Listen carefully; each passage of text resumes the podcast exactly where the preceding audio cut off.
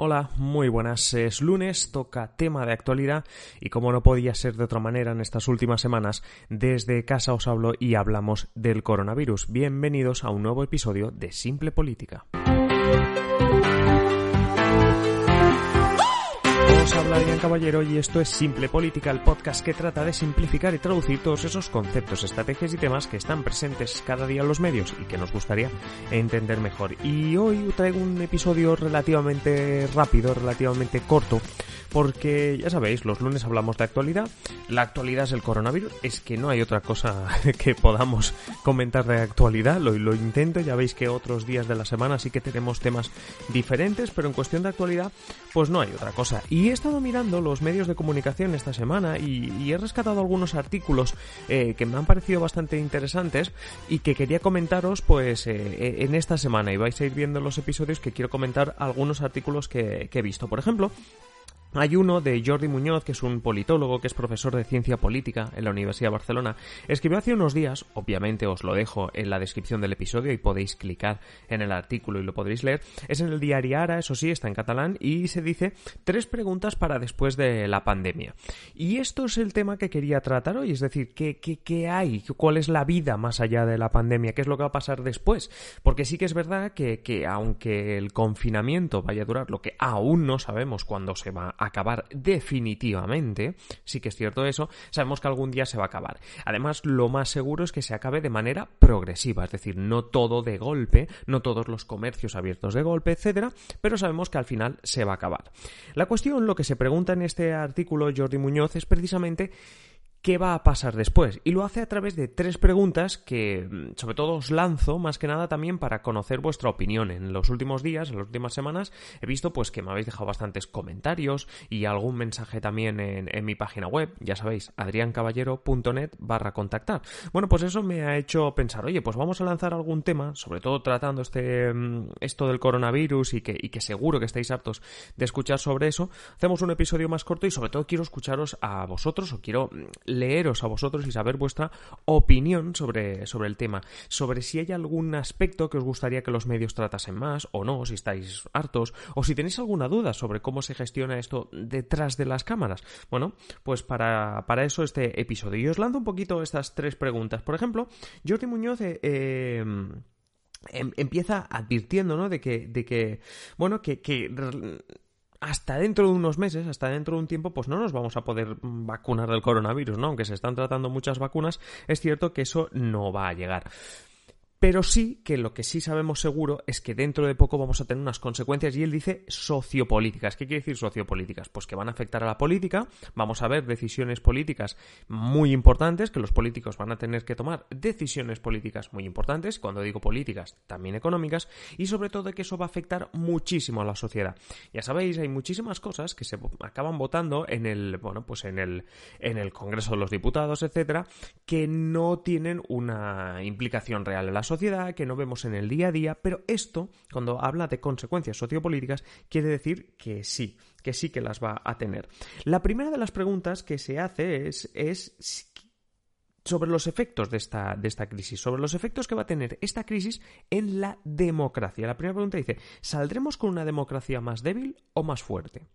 Aquí yo os pongo en contexto, no lo dice el artículo, ¿vale? Pero yo creo que también lo habréis visto en las redes o lo habréis visto en los medios, y es el hecho de que la semana pasada Hungría, es decir, el Parlamento húngaro, aprobó una nueva ley, aprobó una ley que da plenos poderes a Víctor Orbán, que es el primer ministro de Hungría. Esta ley que implica? Implica básicamente que Víctor Orbán puede declarar el estado de alarma hasta que él quiera, es decir, sin, sin, sin, es decir, eh, igual que en España cada 15 días hay que renovarlo, pues Orban en Hungría no le hace falta renovarlo, puede em, aplicarlo a partir de ya y decidir él cuándo se deja de aplicar. Además, suspende el Parlamento, que esto es muy importante, quiere decir que Víctor Orban tiene plenos poderes para hacer lo que quiera. Es decir, ahora mismo Víctor Orban, el primer ministro de Hungría, es como si Pedro Sánchez no tuviese que pasar por el Parlamento, por el Congreso, para nada.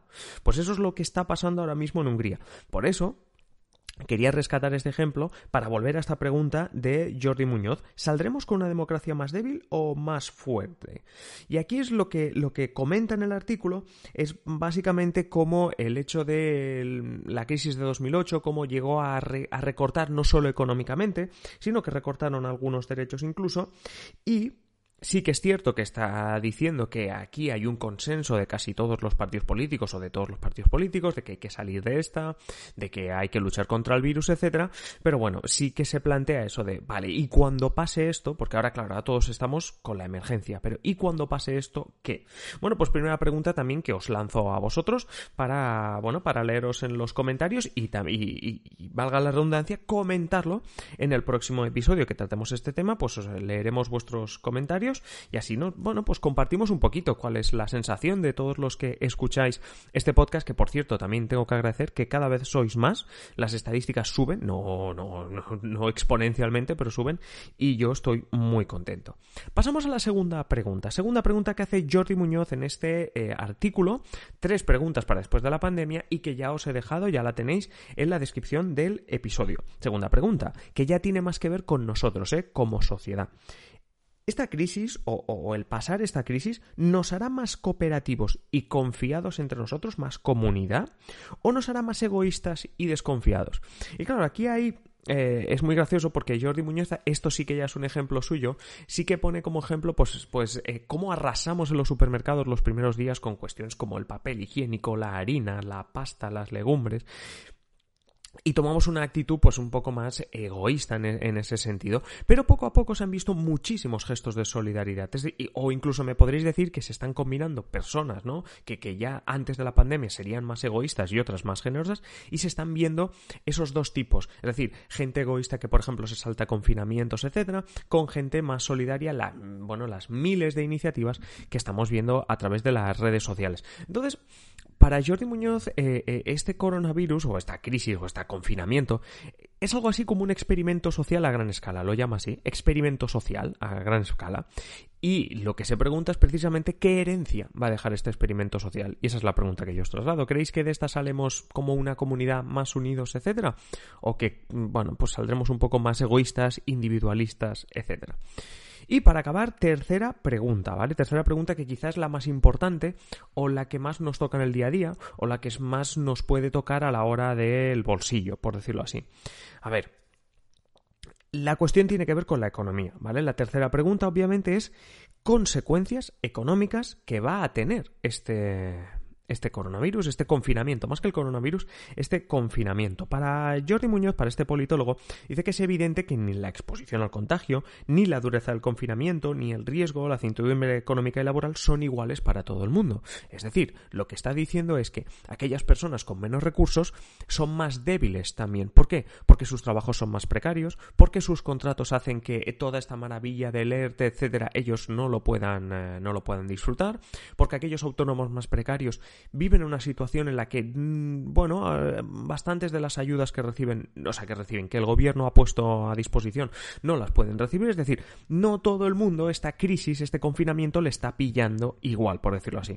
Como dice él, dice, la profundidad y dureza del choque económico será resultado de decisiones políticas. Es decir, hasta ahora es luchar contra el coronavirus, hasta ahora es gasto público a saco. ¿Por qué? Porque hay que, hay que cubrir todo ese sueldo que no pueden pagar las empresas eh, a través de los ERTES, a través del paro para gente que todavía no llegaba al límite, ayudas para la hipoteca, ayudas al alquiler, etcétera. Vale, todo eso está muy bien, pero cuando pase el confinamiento habrá que ver cómo se sigue esto. Porque, claro, la, consecuencia económica es que los negocios o, bien eh, se han quedado por el camino o, sus o, volver a andarnos como ir en bici. No va a ser cuestión de dos segundos, sino que va a tardar. Y aquí habrá que ver un poco cómo se gestiona esto. Y por eso dice profundidad y dureza del choque económico, consecuencia de decisiones políticas. Dependiendo de lo que apruebe el Congreso, si es dar más dinero, si es recortar, etcétera, pues así sabremos cómo se gestiona esta, esta crisis. Dice Jordi Muñoz, si no hay cambios importantes en la correlación de fuerzas, podemos esperar una nueva oleada de austeridad y ortodoxia. ¿Por qué? Porque la Unión Europea, como hemos visto en otros episodios de la semana pasada en el que hablábamos de... Eh, la cuestión de los coronabonos, eh, Angela Merkel, etcétera, pues estamos viendo que eso no ha cambiado respecto a hace 12 años. Y hace 12 años la receta fue austeridad, recortes y demás. O sea que uno de los miedos que, que, que, que, tiene Jordi Muñoz, o una de las cuestiones que pone aquí Jordi Muñoz, es, el, es este tema. De, mm, es que a lo mejor ahora es mucho gasto, pero luego ese gasto hay que pagarlo y veremos cómo, cómo se hace. Es que claro, hay que ver, por ejemplo, cuando yo os hablaba de la profundidad del choque económico, ¿no? De que afecta más a las clases bajas. Pensad en todas las quejas de los autónomos. Muchas de las ayudas no les sirven. Eh, como no se cubre tanto el tema del alquiler como el de la hipoteca, hay que pensar que muchos autónomos están de alquiler, tampoco les llega.